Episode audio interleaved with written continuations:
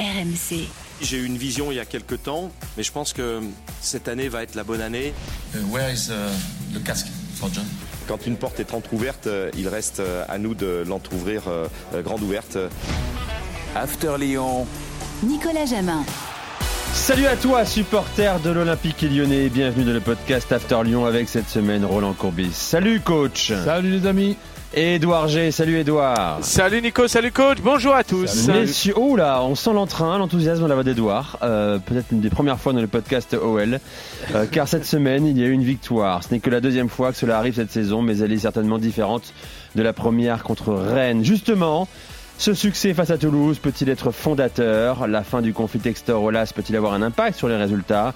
L'union entre Pierre Sage et son vestiaire, ses joueurs augurent-elles euh, de lendemain meilleur On va répondre à ces questions, tout de moins y tenter. Vous écoutez le podcast After Lyon, c'est parti. Alors Edouard, un peu de légèreté euh, à l'OL, pour toi aussi, au chevet de ce club. Euh, est-ce, que, tu la ressens déjà, tiens, depuis la victoire à Toulouse dimanche? Est-ce qu'il y a quelque chose dans l'air qui a changé? Bah déjà dans le stade, parce que les, les buts sont venus assez rapidement, 25 et 29e, on a senti que c'était moins lourd. Un petit peu ce qu'on avait senti d'ailleurs quand Lyon menait 3-1 face à Lorient, on se souvient de la suite, mais en tout cas voilà, une espèce de légèreté. Il y avait 35 000, presque 36 000 personnes, on a senti beaucoup de, de, de joie à ce moment-là, et puis c'est peut-être d'évacuer un certain nombre de choses. Mais je peux vous dire qu'avant, euh, à mon petit euh, thermomètre ou baromètre euh, du, du marché Saint-Antoine, le, le week-end, le matin au cœur de Lyon, bah, il n'y avait pas grand monde qui voulait aller au stade. Hein, et c'était pas qu'une question de temps, parce qu'on en avait marre de voir des purges, on avait marre de voir une équipe qui ne gagnait pas, on avait marre de voir un petit peu euh, toutes les querelles qu'il pouvait y avoir. Donc je te répondrai la semaine prochaine, parce que bien évidemment je retournerai sur mon marché Saint-Antoine Mm. euh, cette semaine pour voir si c'est plus léger. Mais en tout cas, il y a un peu plus de, un peu plus de sourire et puis des planètes qui se sont peut-être un, un petit peu alignées, notamment avec euh, une tribune officielle qui ressemble enfin peut-être à une tribune officielle de grand club. Ah oui, t'as raison de le préciser, euh, ça n'a pas échappé à coach également. Comme ça, brutalement, coach, la paix est revenue entre John Textor et Jean-Michel Aulas. Alors, faut-il croire que c'est autour d'un repas, simplement, qu'ils ont appris à se connaître, ces deux hommes-là, euh, se sont de- se sont rendus compte qu'ils avaient des points communs? Ou alors, peut-être il faut croire aussi qu'il y a eu un accord financier à hauteur de 14 millions d'euros, peut-être. Oui, il y avait. C'est possible, hein? D'après ce qu'on peut savoir, il y avait justement des désaccords euh, financiers ben, qui se sont peut-être réaccordés. Donc, euh, et, tant- et tant- et tant mieux pour tout le monde et surtout pour l'atmosphère du club.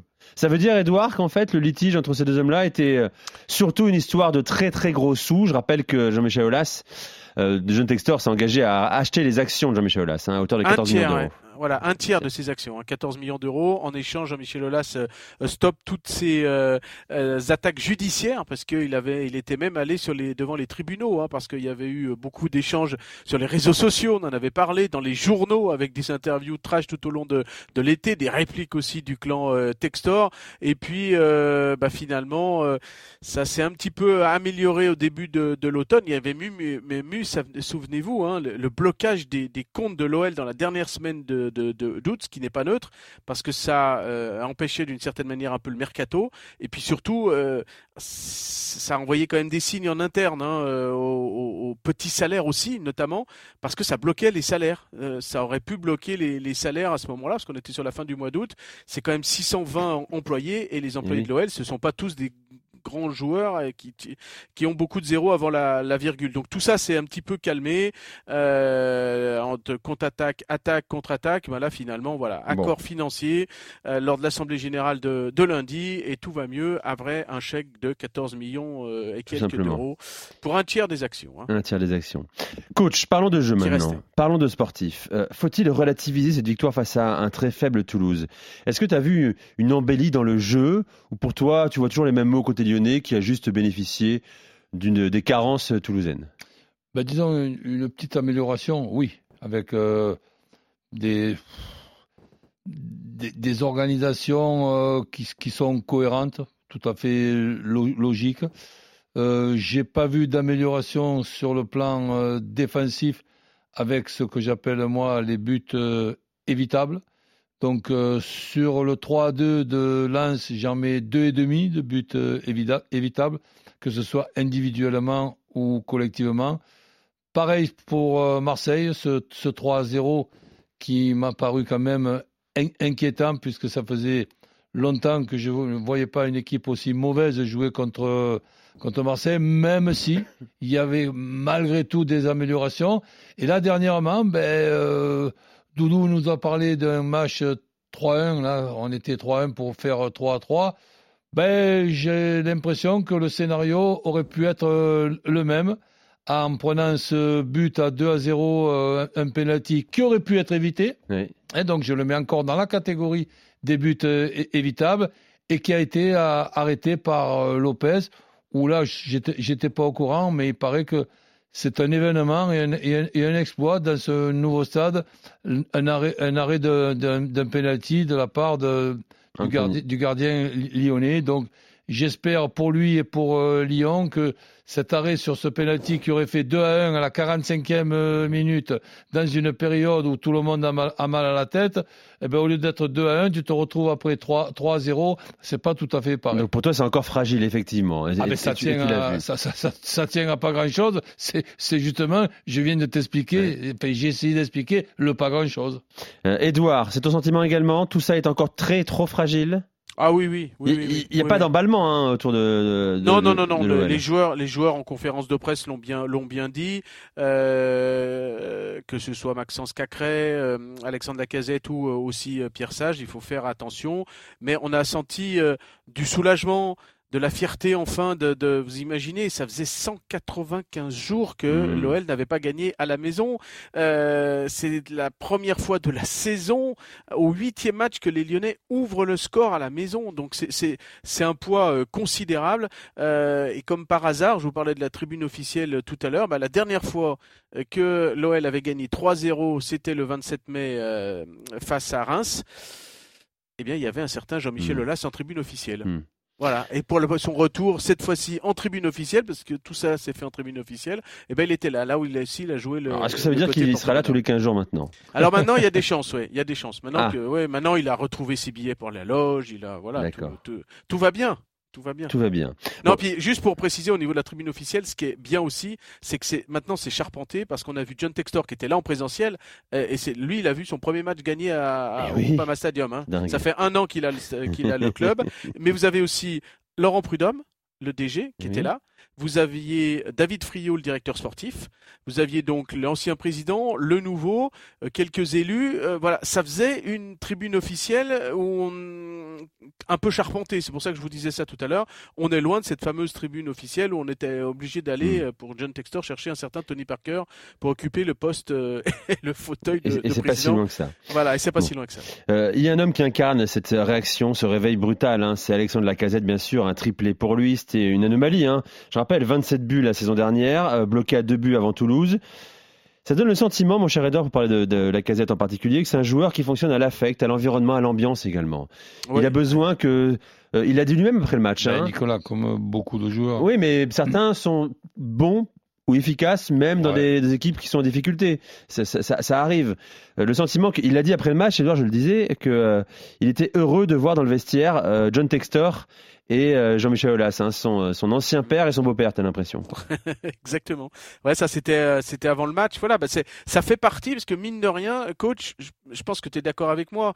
euh, on a tellement tiré sur cette absence de, de, de présidence, de, de, de, de cordon ombilical là ou de colonne vertébrale plutôt de, de- du club qui n'était pas présente en, en tribune officielle.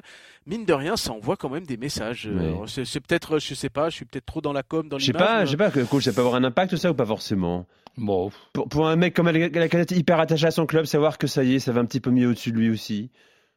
Bon, Jusqu'à pourquoi, présent, il y avait personne. Hein. pourquoi pas euh, Mais disons que ce qui m'intéresse euh, plutôt, plutôt maintenant, c'est de, de voir un petit peu ce qui va se passer dans ces deux derniers matchs. Bon, Edouard, il y a la symbolique des coups de pied arrêtés également, qui deviennent euh, une marque de, de cette OL. C'est Euh, volé que du cafouillage. du cafouillage, mais alors, il paraît qu'on travaille maintenant les coups de pied arrêtés, un peu plus maintenant, hyper sage.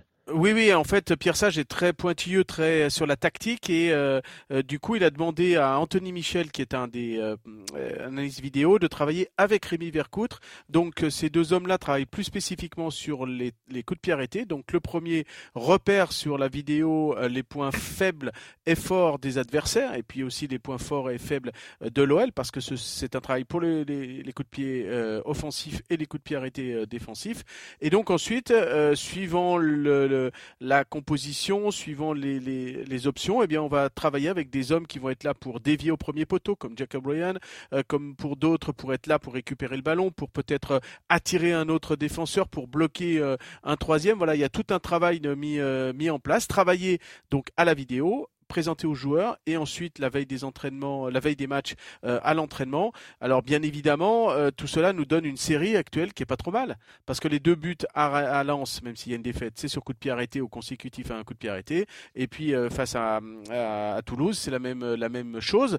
bon, il y a une part de chance quand même, oui, mais ça se travaille. Hein, mais ça se travaille. Et puis, euh, Pierre Sage le disait aussi en conférence de presse, bah, il y a ce côté où, euh, euh, eh bien, on, euh, ça veut dire aussi que le groupe est à l'écoute, que le groupe est euh, solidaire, que le groupe écoute justement les autres, ce qu'ils font sur le terrain, voit il y a de la concentration, il y a, un bloc, et tout ça, ça envoie des messages et des buts.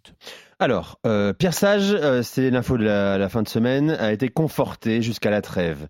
Euh, on va en parler d'abord. Écoutez ce que disaient euh, deux joueurs importants de son vestiaire. Alexandre Lacazette d'abord, on écoutera Maxence Cacré ensuite. Non, c'est un moment de joie où j'ai marqué, j'étais très content. Le coach a beaucoup parlé avec moi cette semaine.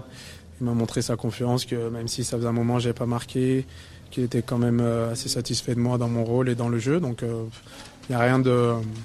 Il n'y a, aucun message derrière tout ça. C'était naturel et spontané il a un discours assez positif envers nous. Donc ça fait plaisir, de, même si on est dans cette situation, de, entre guillemets, de se sentir aimé et de voir qu'on a quand même des qualités. Donc c'est ce qu'il essaie de, de, nous montrer, de ressortir de ce groupe.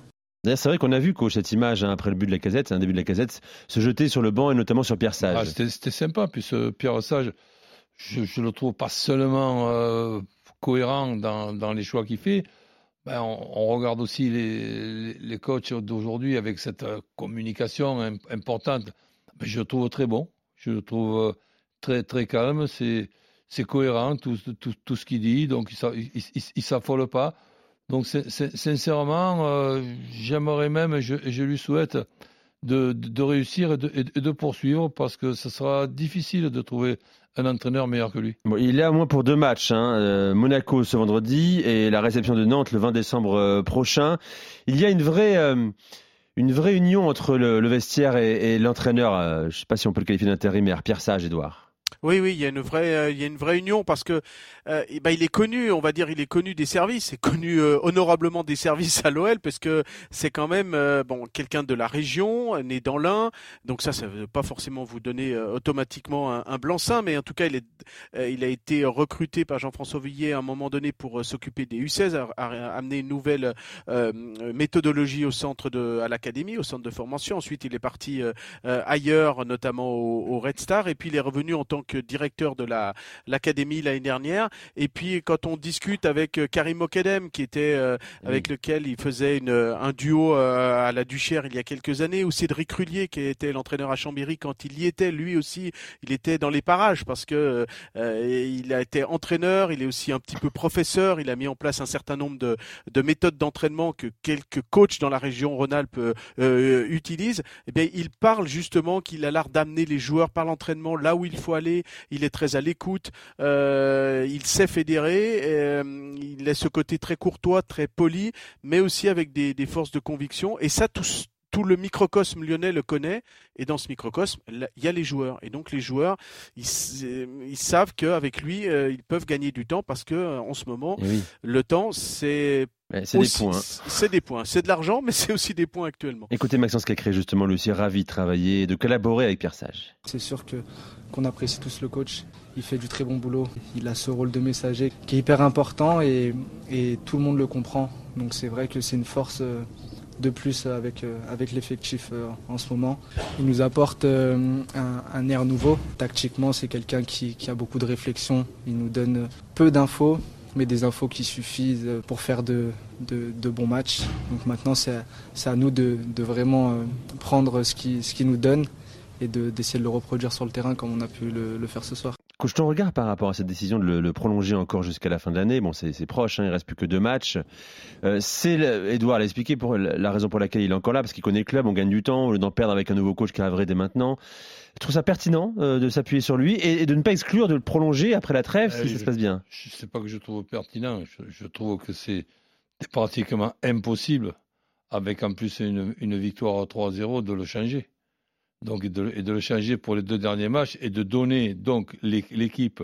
Là, tu sais, il y a les expressions on frise le ridicule. Oui. Là, on aurait, on aurait atteint et Oui. déplacé et dépassé le, le- le ridicule de, de, le- de le, de le virer à- à- à- avant les deux derniers matchs de, de, Non, mais de la alors, fin. tu, tu peux lui dire, euh, Pierre, c'est super ce que tu fais là, ça va mieux. Tu vas faire euh, les deux derniers matchs de l'année.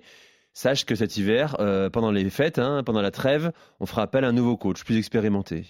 Ouais, mais là, tu mets un coup de marteau quand même. Ah oui. Alors que là, là de, comme ça lui est présenté, et d'ailleurs, lui, je l'ai trouvé adroit et sympa Oui, dans, habile. dans- dans sa, dans sa réponse en disant Bon, moi, je suis employé, et puis je dis tout simplement, et je fais ce qu'on me dit. Hein, si on me dit d'aller à l'équipe réserve, j'y vais. Donc, euh, mais c'est pour ça que mais derrière, derrière ça, et c'est logique, ben, premièrement, il se retrousse les manches. Deuxièmement, il fait le maximum pour confirmer cette, euh, cette victoire euh, 3-0, même s'il y a eu le tournant où on a failli être à 2 à 1 à, à une minute de, de, de la mi-temps. Et après, battre Nantes euh, le, le- le dernier match avant de partir en, en vacances. Et là, là, ben, ça sera compliqué pour oui. prendre les, les décisions. Imaginons même une défaite à Monaco, mais un bon match de Lyon. Et une victoire a- après un bon match contre une équipe de Nantes qui est pas mal du tout en, en- en ce moment. Et c'est difficile de changer. hein. Oui, parce que euh, si jamais ce scénario se produit, euh, coach, hein, il aura un bilan de euh, deux victoires, trois défaites, ce qui n'est pas infamant pour une équipe qui est derrière de Ligue 1 Ouais. et qui doit, euh, qui doit rentabiliser cette fin de saison. Il y a une, Euh, il y a une vas-y. donnée, euh, il n'a pas le diplôme. hein. Eh Euh, oui. Donc, euh, il n'a pas le diplôme, donc euh, il y a une période de latence là, d'acceptation par les autorités. Donc, il a pris le, le- le groupe le 30 novembre, donc jusqu'au 30 décembre. Donc là, pour l'instant, c'est gratuit, on va dire. Mais après, par match, c'est 25 000 euros d'amende de la Fédération française de football parce qu'il n'y a pas de diplôme. Parce Ouais, que même si je- plus, plus ou moins 100 000 par mois.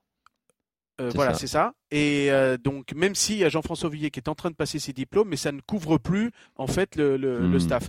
Et le calcul est que même avec ces 100 000 euros d'amende par mois, bah, ça fera toujours peut-être moins qu'un salaire de. Qu'un Saint-Paoli euh, qui viendrait à 350, tu vois, par exemple. voilà, quoi. plus le plus le staff, plus le renouvellement. Eh Donc oui. il faut pas il faut pas s'interdire non plus dans la réflexion euh, cette question-là parce que fatalement euh, tout compte. Mais comme le disait Jacques Santini et coach, tu vas pas me dire le contraire. Un entraîneur est un homme de résultats.